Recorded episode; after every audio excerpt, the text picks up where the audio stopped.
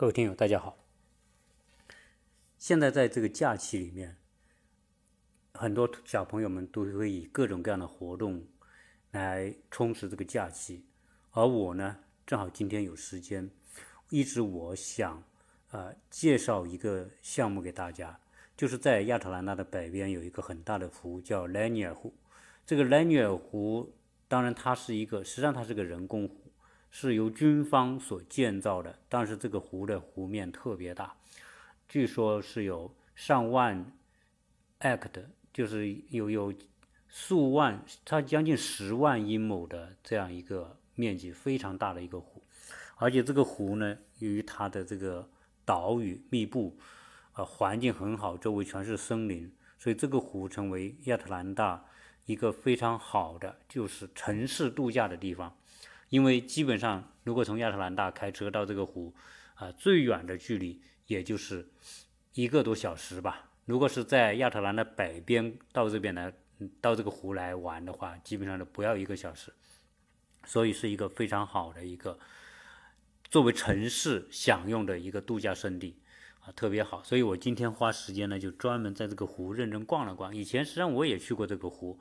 啊，对这个湖的印象啊，给这个湖给我留下非常好的印象。因为不管是环境也好，森林的覆盖，还是水的水质，因为这个湖呢是整个亚特兰大都市区的饮用水的来源，所以水非常的干净，也很清澈。那这么好一个地方，自然我还是需要认真的去做了解。然后我今天就开车，就沿着整个湖的东东岸。如这个湖有多大呢？假如说你是围绕这个湖区兜一圈开车的话，估计要将近两个小时，那也就是一百多公里的长度吧，啊，所以这也算是很大。当然，如果你要是很细的沿着整个湖走，可能你你两个小时肯定是玩不完的，啊，那有这么大的一个湖，到底它有什么值得玩的呢？所以我这一次呢，就是专门的去。做一个详细的了解。当然，第一个啊，让我了解到的一个一个玩法是什么呢？就是水上活动。很多时候我们讲啊，这个美国人啊都很闷的。实际上啊，美国的跟中国相比，它是两种不同的娱乐形态。我们中国人的娱乐形态，吃喝玩乐就是很张扬的啊。我们张扬，我们作为中国人都知道，是吧？首先是吃喝。啊，这个吃和喝呢，啊，有无数的各种各样的口味的店，各种档次的店，啊，让你可以做你想要的任何选择，啊，这是在我们国内，所以我们国内吃喝是最不缺的一种资源啊，而所以在中国生活习惯了，到到西方国家来，你就会觉得吃和喝和中国没办法比啊。我说的没办法比，不是去比什么。法国餐厅、意大利餐厅啊，那些什么所谓的那种米其林餐厅这种级别的比，我说的比是什么呢？就是便利性啊，在在你在西方国家，在在美国这种国家，你没有中国便利，你没有中国那么多的选择，你没有那么多的啊，我们说的五花八门的各种各样的吃法，那是没得比，对吧？那我们再说说玩和乐。那很多人都知道，老美呢，这个钱呢，虽然赚的很多啊，他们人均美国呢将近五万美元的这个人均吧收入，那人均五万美元，那跟我们中国比，那当然高的太多了，高出多少倍了，对吧？我们人均啊，可能实际上来说，可能高出十倍吧。假如说是按这样的一个一个程度。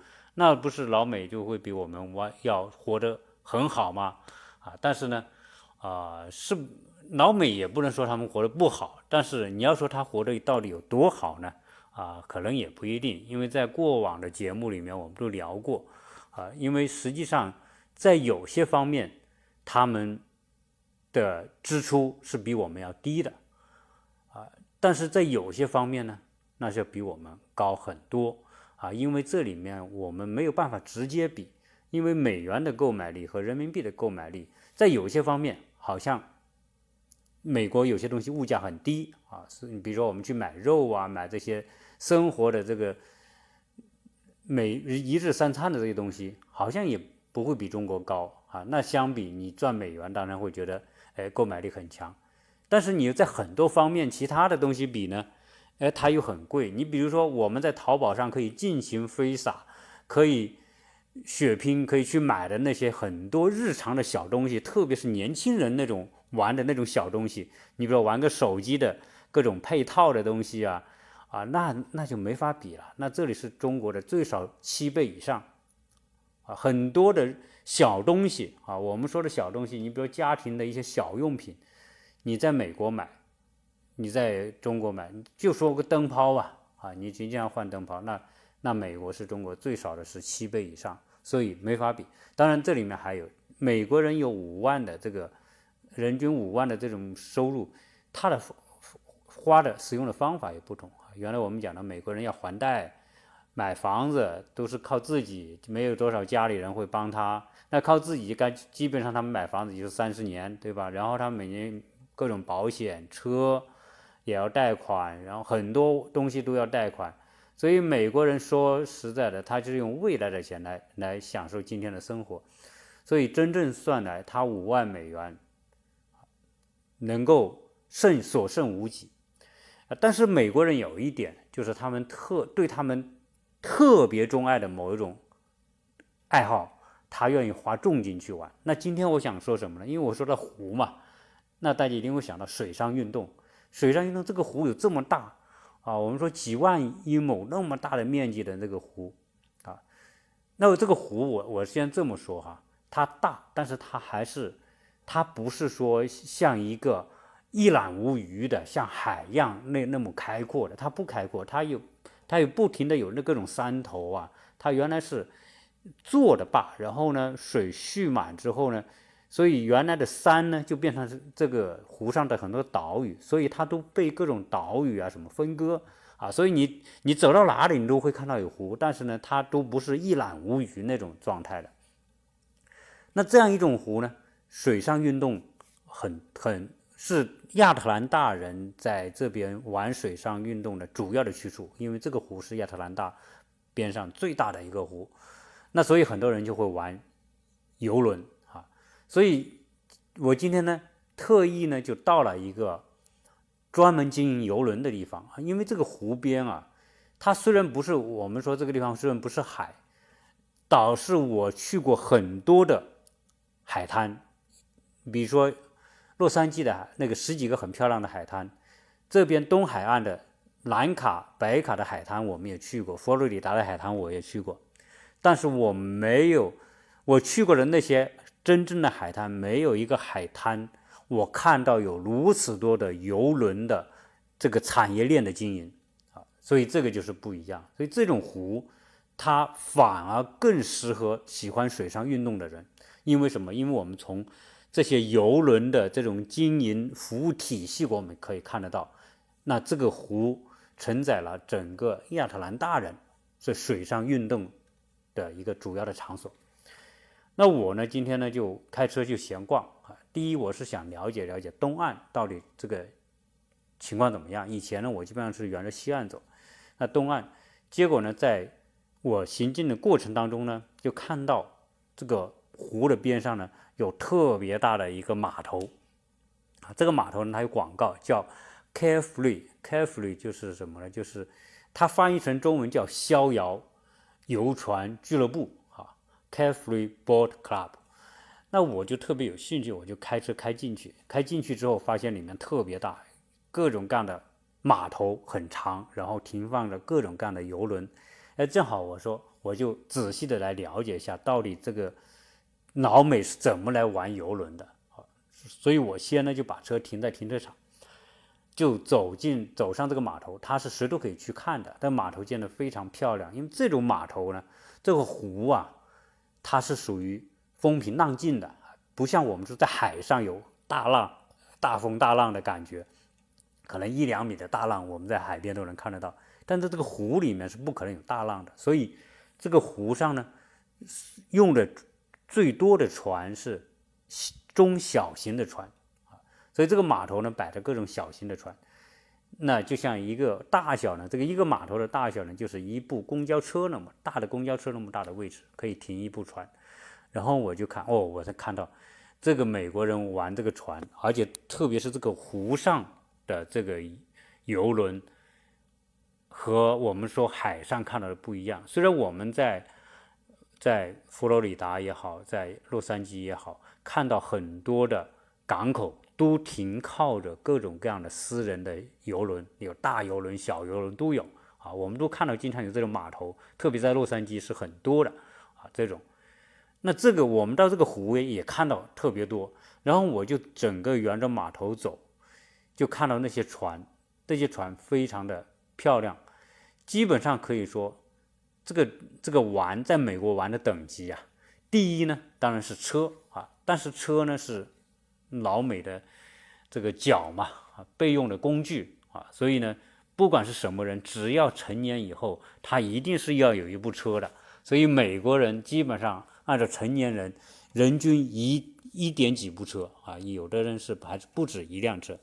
所以，首先第一呢，他们玩的是车，但是大部分人车只是个工具，只是有一些车的发烧友哎，会玩一些我们说的收藏车啊，一些几十年的老爷车啦，或者玩一些功能或者自己改装的那种车啊，啊，这是属于一部分人就是玩车啊，但车呢还是老美玩的初级的啊玩法，基本上来说就是一种纯粹的个人喜好，因为在美国也限速。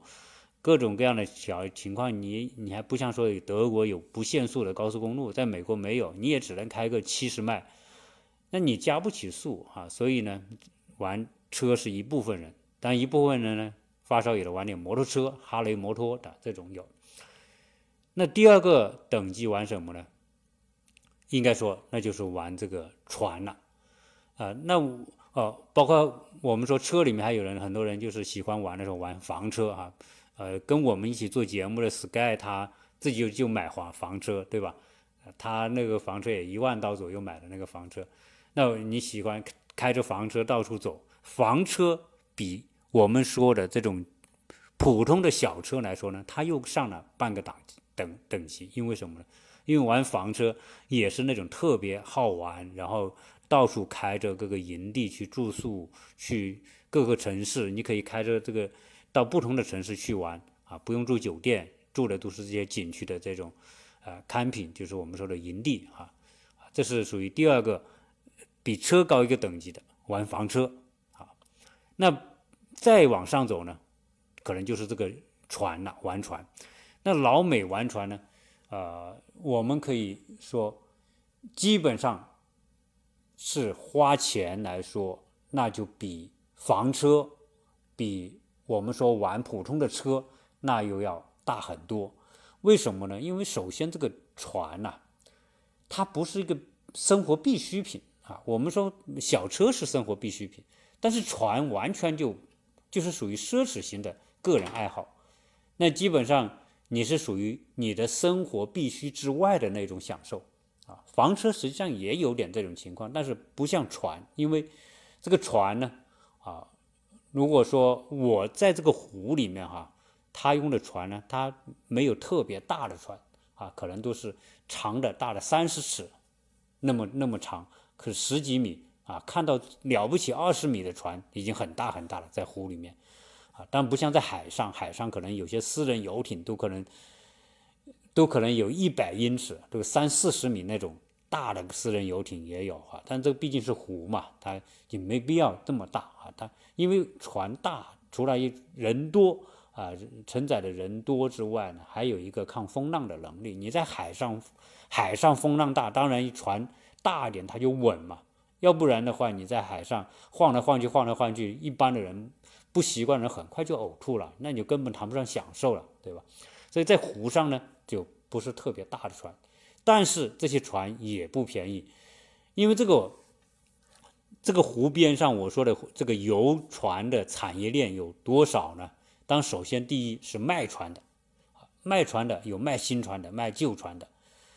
呃，新船那当然就是属于我们说的类类似于 4S 店卖的那种啊，那种全新的游轮，那那些都是很贵的。也有也有很多人，这我们说的叫叫经纪公司干什么呢？就是买别人很多人玩玩完了之后，你说在这个湖上玩，那你你生活在亚特兰大，你可以享受这个湖。如果你不在亚特兰大了，你比如说你调到别你自己因为工作的原因或者什么原因，你到别的州去了，你这个船就带不走了，那就必须把这个船卖掉。啊，它不像车，你还能拖着走，这么大的游轮。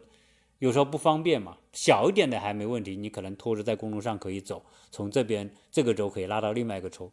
再大点的游轮，超出了公路规定极限的，你可能你就不能拖走，那就变什么？你就被把船卖掉。有很多人呢，玩了几年就把船卖了，所以就很多这样的经纪公司呢，就二手游轮、游船公司就买这些，然后呢再把它装饰一下。再把它做做出来很漂亮，因为他们的翻新技术什么都还是很好的。翻完之后，这个船看起来跟新的八九成新那么新，所以他这个他买来的价格可能是三折两折买来的，哎，他可以卖个六折七折，所以他这个还是有比较大的利润空间。所以一是卖船的，第二呢，我们说的维护，这个船像车一样，经常要维护的，不管你耗材的维护更新。还是什么船坏了，那你并不是说每个老美都能自己修船修车的，你还是要找那些四 S 店或者这种维修店来修吧。所以这有专门的做船的维修的人，有专门买卖船的这种各种各种材料的啊。那还有什么呢？你比如说，还有你要有一艘船，你还要一个拖车，这个叫 channel，channel 就是个拖车。你这个船你们不带轮子的，你必须放在这个拖车上，拖车有轮子，所以装着这个船。有些人呢，我在这个湖区里面转哈，就看到这种情况。为什么有拖车呢？因为你不可能一部船一一年三百六十五天都放在这个湖里面的这种保养的码头里面，那是很贵的。今天我到那个码头，我看那船非常美，非常漂亮。哎呦，我看的那种维护，就跟我们说那种玩那个老爷车一样啊，外面油漆保养的特别好，然后做皮的真皮座椅啊等等，啊，我我发一些图片发在我们这个啊这个音频下面的这个文字说明里面，大家可以看得到那些船真的是很美。那我就问一个人，一一对老头，基本上很多玩这个船的都是有经济实力很好的了，就是属于高收入阶层才玩船的。那如果是普通的，啊，工薪阶层又特别想玩船，只能只能去买一些二手船，或者是买些很小的，像摩托艇什么的啊，那个可能普通人也玩得起。但是要玩那种特别高级的船，一看就是那种保养特别好的，那你，你你一年放在一个码头里面，可能要一千一千多美元，所以很多人也觉得没必要，所以他们有可能租。租这个码头一租租半年，可能六六七百美元啊，但你想起来也不是很贵嘛，啊，一个月一百多块钱，一个一个位置，那所以他很多时候呢，这些人就会把这些船干什么呢？就是用一个拖车拖着拉回自己家里，放在车库里面。所以你要买这个船，它一定要配一个拖车。如果你不带拖车，你自己还得去买一个拖车。那这样就变成什么呢？啊，你要有拖车。那你用什么来牵引呢？那一定是用皮卡。所以为什么在老美美国有这么多的人开皮卡？这个皮卡的功能啊，作为中国人是不能想象和理解的啊！为什么一定要搞部皮卡？你看，如果他要玩游玩这个游轮玩这个船的，他一定是用皮卡来拖着这个拖车，再把船放在拖车上，是吧？这也是必不可少的吧？所以你要。要想玩这些游轮，玩这个游船，你就这一一整套的东西，从我们说的这些，你的皮卡、拖车到船，你要有。然后呢，船放在哪里？有些人车库放不下这么大的一个，他那个拖车很长，船也很长，根本放不下。你不能放到自己车库里，那怎么办呢？你又不能很多的小区都。这个湖区还好，因为这个湖区我转了一下，很多人的房子的地都特别大，然后都是树，可能很多人就把船、把船和拖车放在这个树丛里面也是可以的。他们有的就维护的好的拿布包好，蒙好，有的维护不好就那么敞开的，然后久而久之，我就看到很多人一看这个船已经不怎么好了，就不那么想玩，越不想玩，越放到的越不好。所以我们今我在这个原图就看到好多人荒废的这种拖车和小船啊，小小游轮就就荒废在这个树丛里面啊，这个有的年龄大了或者玩不动了或者怎么样，它可能就是会导致这种情况。啊，所以你看，要玩要要玩一个游轮，那你必须是你很多的支出都是属于额外要增加的。那有些人车库也放不下，又没有树林可以放这个东西，怎么办呢？哎，他就得去租什么呢？租那种车库，租车库和船库。那有两种，一种呢就是专门租一个什么呢？租一个车库放这个拖车的，它不是常常那个拖车带轮子的。一个一个钢架，那你这个东西没时没地方放，你就要放在专门存放拖车的地方啊！你一个月可能几百一两百美元你要花。那有些人的船是放在什么？我看那个有专门这个船库，这个船库呢就像我们放这个啊多层的车库一样，五六层的船库啊，它可能自动升上去的。那你要租那样一个位置来放你的船，所以要玩一个船还真不那么容易。真的想起来哈，这个老美有时候真的是叫吃了撑的。反正呢，他觉得很快乐，他就花这个钱，一花可能一个船贵的，我还没讲这个船的价格啊。这个船呢，在这个湖上的这种船，我说还不是大的这种，可能好一点船，可能最少都在八万美元到二十万美元之间，比较好的。空间稍微大一点的、长一点的，那当然你八万美元以下有没有？也有，四五万美元也有，啊，但是新船都不便宜，二手船倒有各种各样的啊，有从一万美元，基本上低于一万美元的就很少了。那我今天看到路边停了一个那个卖船的跟我讲，这个船一万美元，那我看那个船就就就不怎么样了啊。那好一点的二手的这种船都要。都要五六万、十几万的那种都有，所以你这种级别的船，还不是海上那种大游轮，大游轮一动就几百万美金、上千万美金。我们说的湖里面哈，比海上低一个级别吧，那可能它就是几十万美元的、十几万美元的、几万美元的啊，这个都是属于要要花很多钱了。那我呢，今天到了这个叫 Carefree Boat Club，就是叫逍遥游轮俱乐部。哎，他推出一个服务，那我就跟那个嗯这个经理聊嘛。他说：“我跟你详细介绍我们这个创新业务。你你你可以去买船，但是买船你要花多少钱呢？算来算去，他就给了一个单子。他说，如果你要去买一个船啊，大概你要花多少钱呢？他就给我们算。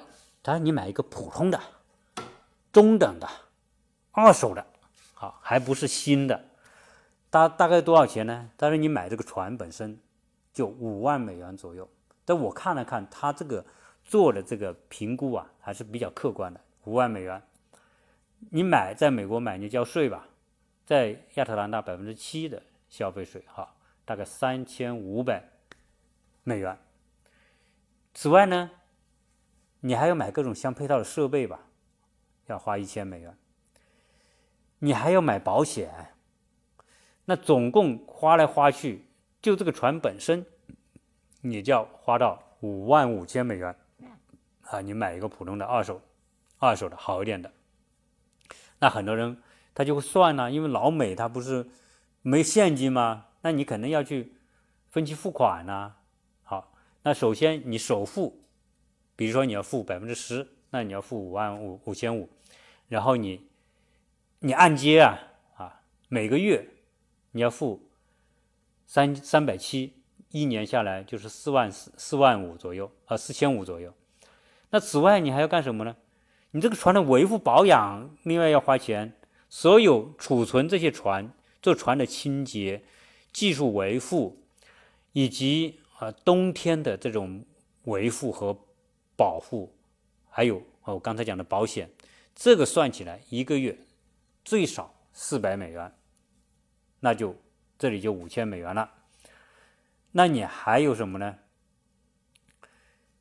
你你每个月你还有折旧，对吧？你你买的这个车，我们车也有折旧，折旧基本上来说，你一个月要折旧大概四百多美元，一年就是五千多美元。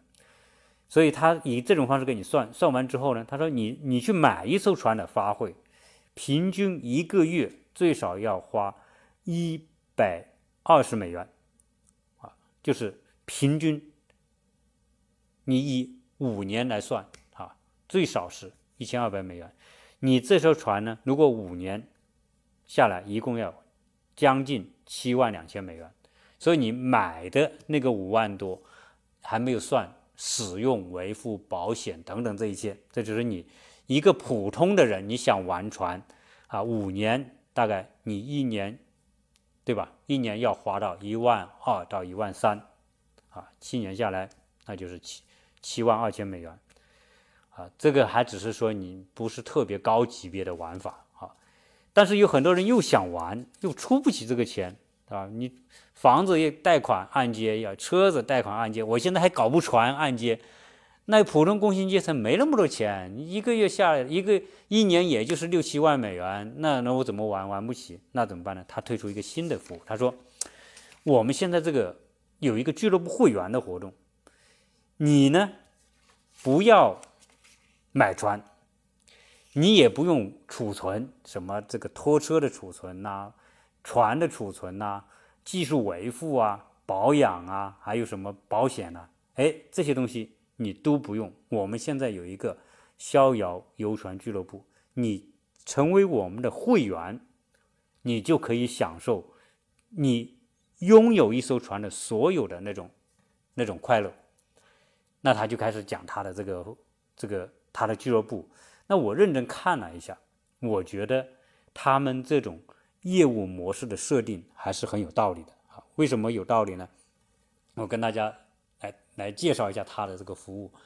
他这个是一个联盟，如果你加入他这个会员最高级别的那个，你可以享受全美国所有的他这个 Carefree 的这个这个俱乐部的这个玩法，不光是东海岸、西海岸。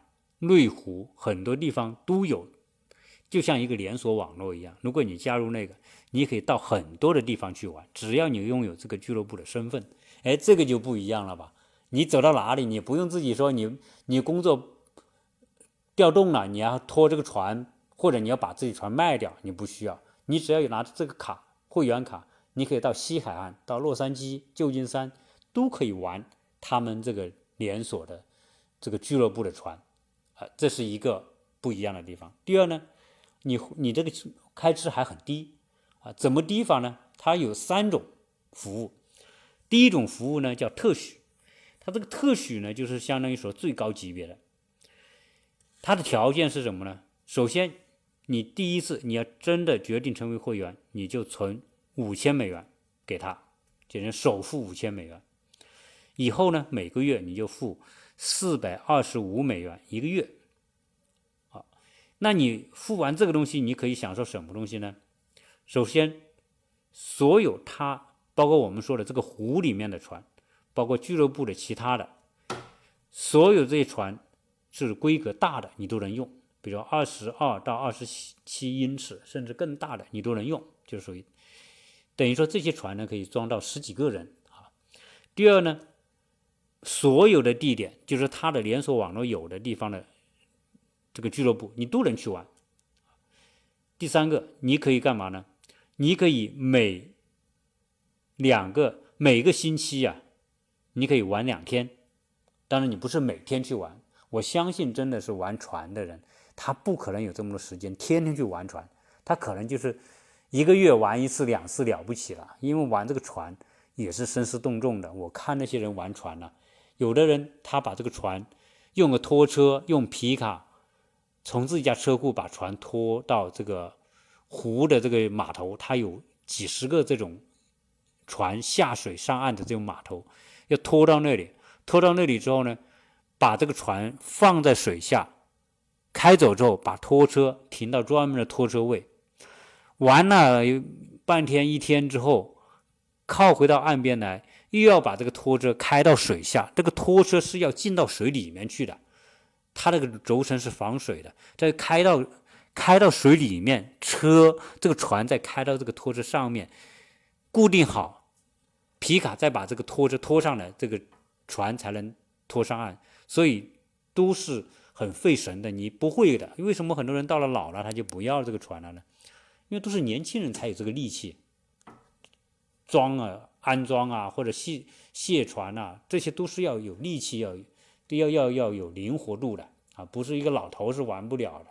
所以呢，还是很麻烦。所以一般这边玩船的人都不可能天天去玩船啊，除非你真的在这个这里面租了一个码头。反正你不差钱，对吧？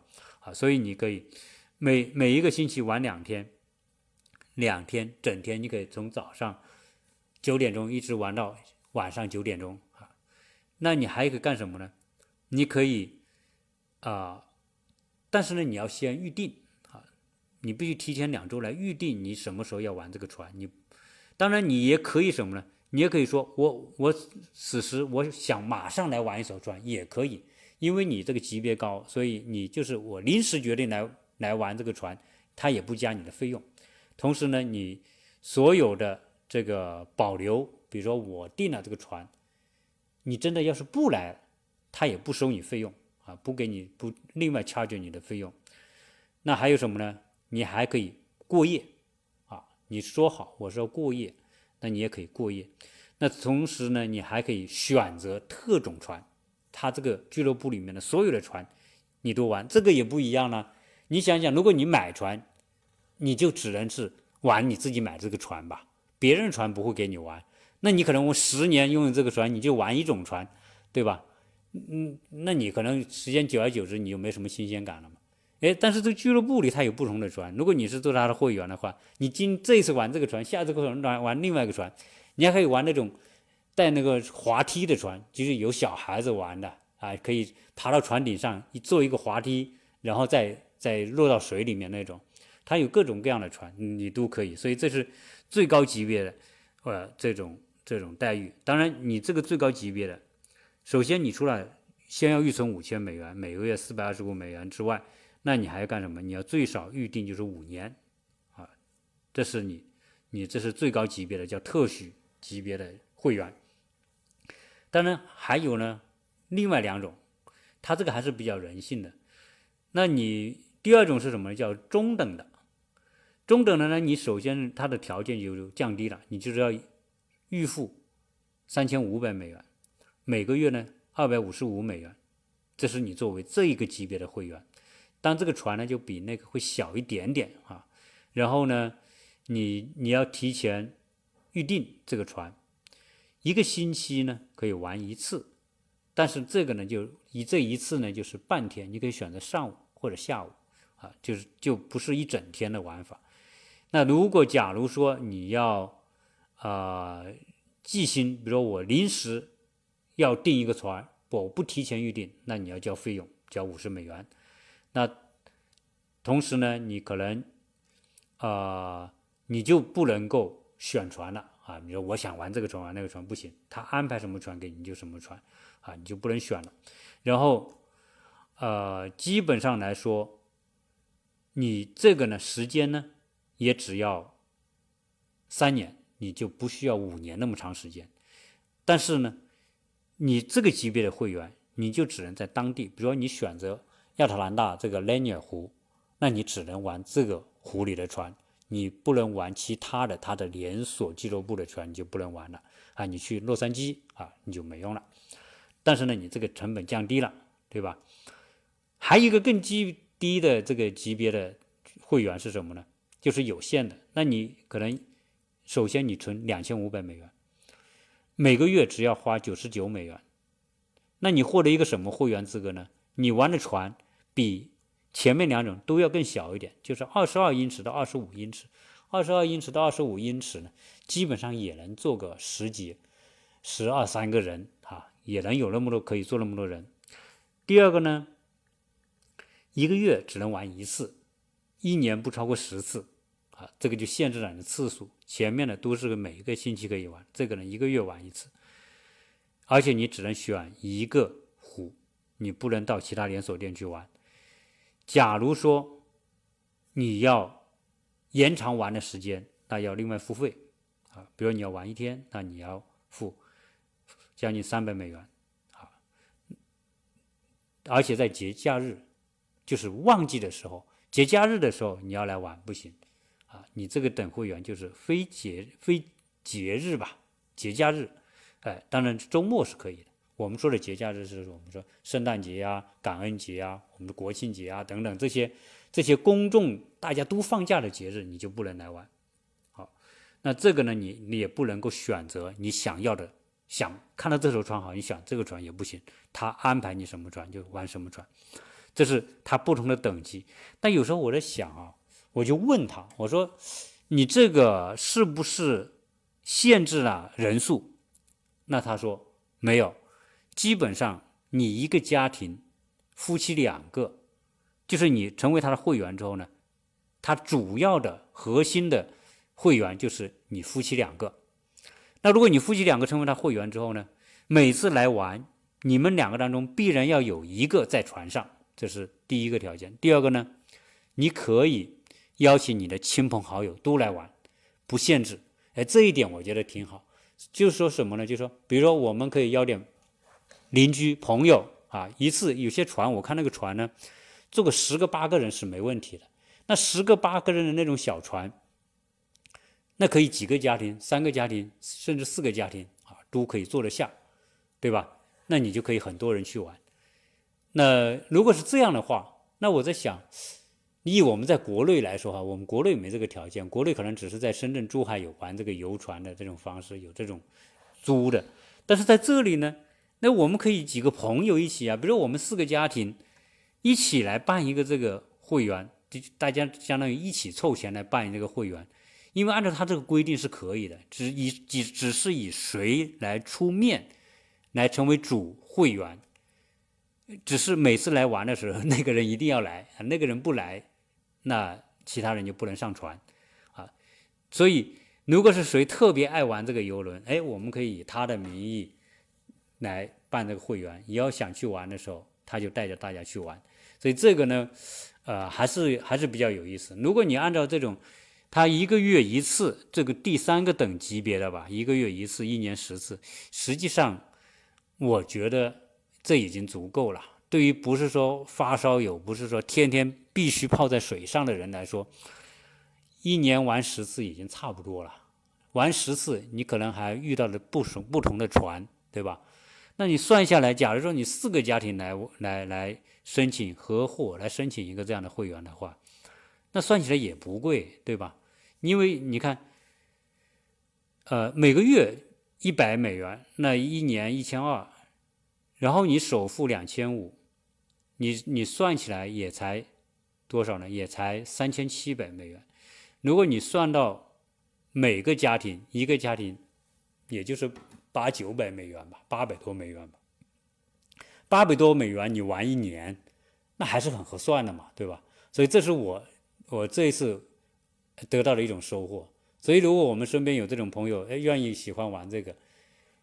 毕竟游轮文化也是也是西方文化当中很重要的一种。如果假如我花八百多美元，我能够一年去玩玩这么多次，我觉得也很好，也很不错。所以因为什么呢？因为我们有朋友呢，他可以这样，你可以临时，比如说大家去租一条船，比如说四户人家去租租一条船，这边租船呢最低的价格好像是四百美元一次。四百美元以上吧，看你租不同的船。那你如果你要玩十玩十次，你不也四千美元了吗？对吧？然后呢，你这个船可能还要小。但是你要是，但是如果你是办一个这样的会员的话呢，呃，这个总体来说，我觉得也还是可以可以接受的一种价格啊。从玩游轮来说，那可能我这一年玩了玩了之后，我对游轮已经很熟悉了，以后我就不玩了。你也可以一年。一次，对吧？一做这样一种，啊，一种一种安排，我觉得也是也是很值得考虑。特别是，比如说我们住在一起，有些特别好的朋友，哎，我们就可以一起来办一个这样的会员，要去玩。你甚至有可能你可能玩不到一个十次啊，你能玩个七八次也不错。这就是呃关于这个游轮。那后来呢，我不也去看了各种卖船的地方嘛？就整个我这一路走来，我觉得第一个主题就是对船，对这个老美玩这个船有一个大概的了解。这个船呢，它的整个的配套、维修、周边都有啊，就是基本上是以船为第一项目，在这个湖边上，而而且很多人，我我这次呢也开车开到很多很，因为它这个路啊。这个湖它的规划做得特别好，它里面有很多房地产项目，有很多房子都是很老的房子。我顺带呢也沿着这个湖边的很多小路，就都到人家这个居民区里面去。有很多居民区的房子就是沿着这个湖的，它的后门就是对着湖啊。有些那些那些视觉。景观特别好的那种房子，我估计还是蛮贵的，可能一两百万美元也可能要的。如果这以这种环境来说，当然也有些特别老的房子，但是不管是新房子还是老房子，我看到很多人的房子边上都摆了一个这个小船，有的大一点，有的小一点。再小就是什么呢？就是年轻人喜欢玩激情的，就是那种摩托艇。他有的人呢，就这个摩托艇，它也是一艘船。有些人就买一个摩托艇，他也要有个小小拖车，把摩托艇放在那个拖车上面。这个呢，你就什么车都可以，不一定要皮卡了。你可能很小的小车，家庭小车，只要带个挂钩就可以拖着这个摩托艇到海里面去玩。啊，这个呢可能是属于最低成本的。加基本上有时候你买一个二手的这种摩托艇，给人修修弄好了，可能几千美元也可以。这个就适合年轻人。我又没有什么钱。但是我又喜欢玩水上运动，喜欢你比如说，很多人喜欢在水上摩托艇后面拿个拿个滑板，人站在上面，那个摩托艇拖着人在在划水，在后面划水，那个也很刺激，很好玩。但基本上这个都是年轻人玩的，老年人是不敢玩。啊，老年人要一上去，呃，没有搞搞到两下，人就心脏病就发了啊，因为那个速度，摩托艇在这个速度也是非常非常快的，啊，所以。这些呢都是属于速度与激情的年轻人玩的，而且花费不多。当然，实际上呢，你也可以租啊，租这个摩托艇玩也是可以的。大体上呢，关于这个啊，这个如何玩游轮，今天呢我就做了一个比较详细的了解哈。当然，这个呢还仅限于什么？限于这种内湖啊、内陆的大湖上面的这种游轮的项目。可能很多海上的，比如说佛罗里达也好，洛杉矶也好，那些有很多海边的码头，人们私人的游艇那种，那有些那个可能就超出这个范围了。不管是从成本啊，你的支出成本啊，各种配套设施费用价格，肯定就不在我今天介绍的范围之列了。啊，我只能说我今天看到的，仅限于我今天看到的这个。亚特兰大北边这个雷尼尔这个湖上的这样一个项目，那其他的啊有什么差异啊？可能有很比较大的差异，这个呢就大家啊能够理解吧？啊，我只是将我介绍见到的东西。好，今天呢我在这个湖上游玩呢，我顺便呢就是不是兜了这些区域嘛？这个兜完之后呢，给我一个很大的感触，什么感触？就是说。由于这个美国啊，确实地大，人口的相对于我们中国来说那就少，啊，这种三亿人口，而且这个九百四九百三十万平方公里吧，啊，教科书上这么讲了。那么这么大的面积，美国的可居住面积比中国要大很多，所以比较起来，那就是很多地方美国呢就是人烟稀少。这个湖边上，按照道理，在我们中国，如果这么美的一个湖，这个湖啊，坦率讲，真的是修得很美，比我们国内的那些湖啊，什么西湖啊，什么这个那个哈，那些是属于做作，太做作。但是它这个湖呢，就是真的很自然，森林、碧水，那水很干净，清澈干净啊。然后那么多的码头，那么多的各式各样的房子，啊，整个环境来说它很自然，我只能讲它很自然，很这么一种环境当中，很多地方的房子，竟然你会出现看到很多房子就荒废的，也有人也有开发商建新房子。但是很多都是什么呢？都是不是集团开发的，不是我们一个房地产项目那种，一个小区那种，它都是零零散散的，啊，也不是小区概念的那种。但是很多，有一种呢，就是豪宅啊，就是真的是后院就是开阔的这种湖面的那种那种豪宅，那一看就是很很很高端的这个人的这种选择了。但有还有很多在这个丛林里面。它不是直接面对湖，也不能看到湖，但是离湖就那么几步路，啊，这种房子很多。我看到大量的是什么呢？是可能五六十年历史的那种，甚至更老的历史的度假屋。这个湖实际上开发已经很多年，所以这种老的房子，我就看到大量的房子，就是藏在什么呢？藏在那个树丛里面。而且我的感觉，虽然这个。整个大的湖区很美，但是我走到那种房子面前的时候，我心里很压抑。为什么？因为这些房子藏在树林里面，真的，他推开门看看到的除了树，看不到旁边的房子，啊，那我整个开车开完之后，我就感觉，如果住在这种环境当中，特别是那个树很高，光线也不怎么好，房子又破破旧旧，住在那种地方的人，那肯定得抑郁症啊，肯定很压抑。但可能老美不会，因为老美从小就是被压抑长大的，啊，所以很多时候，当然这个是我见见识还是不够啊。就很多人说美国人很阳光啊，美国人很怎么怎么，但是我觉得只是一部分，有很多人在这种环境当中，他就是就是习惯性的压抑，所以很多人今天我开车看的时候，有很多人就住在那种丛林里面，毫无生气的感觉，阴沉沉的，但他也住得很很自在。但我觉得不自在。要我住在那种地方，你住一天两天可以，你要我住一年，我肯定要疯掉了。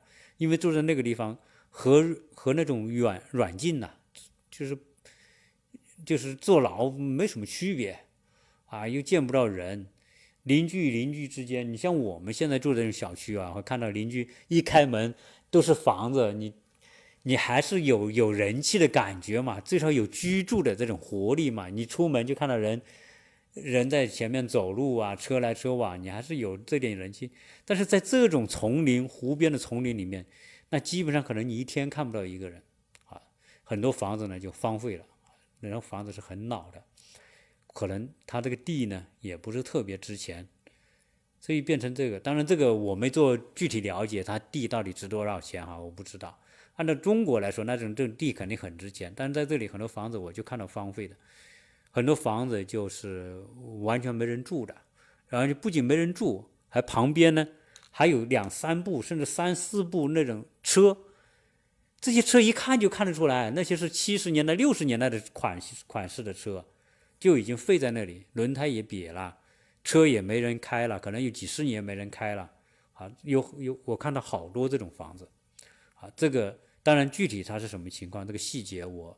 没有详细的去打听，但总可以看得出，从外表来看得出，那种啊被废弃的这种房子啊这么多，可见呢这种区域也不是像我们想象的说那么受欢迎，因为有孩子的家庭，因为那旁边学校可能没什么好学校，因为人烟稀少，上个学什么的都很不方便啊，所以呢那种如果说你说养老啊退休住那地方也不行啊。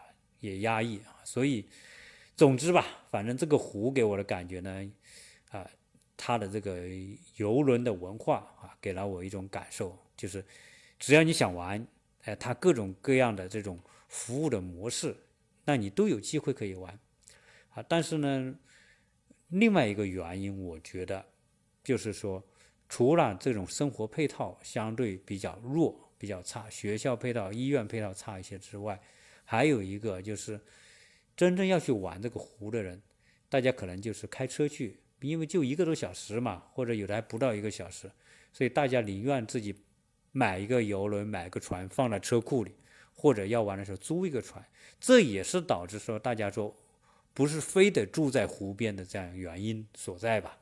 啊，总之种种情况，这个湖呢，有它特别美的一面啊。希望来到亚特兰大的朋友有机会，你可以去看看，欣赏一下这个湖的美景。这个湖各种各样的营地，就是开房车的营地，很高档的高尔夫俱乐部，那还有还有人造的海滩啊，那种白沙滩游泳的，因为水很干净嘛，所以这一切呢，啊，这个湖的活动项目非常丰富。啊，值得值得去看一看，啊，同时呢，有兴趣的，还可以到周边去看看那些被废弃的房子，说不定运气好，买一个便宜的房子，自己整一栋也也也可以。好，今天呢，就作为一种闲聊话题，跟他介绍了这个亚特兰大人们是怎么去玩水上的这游轮的，啊，谢谢大家收听。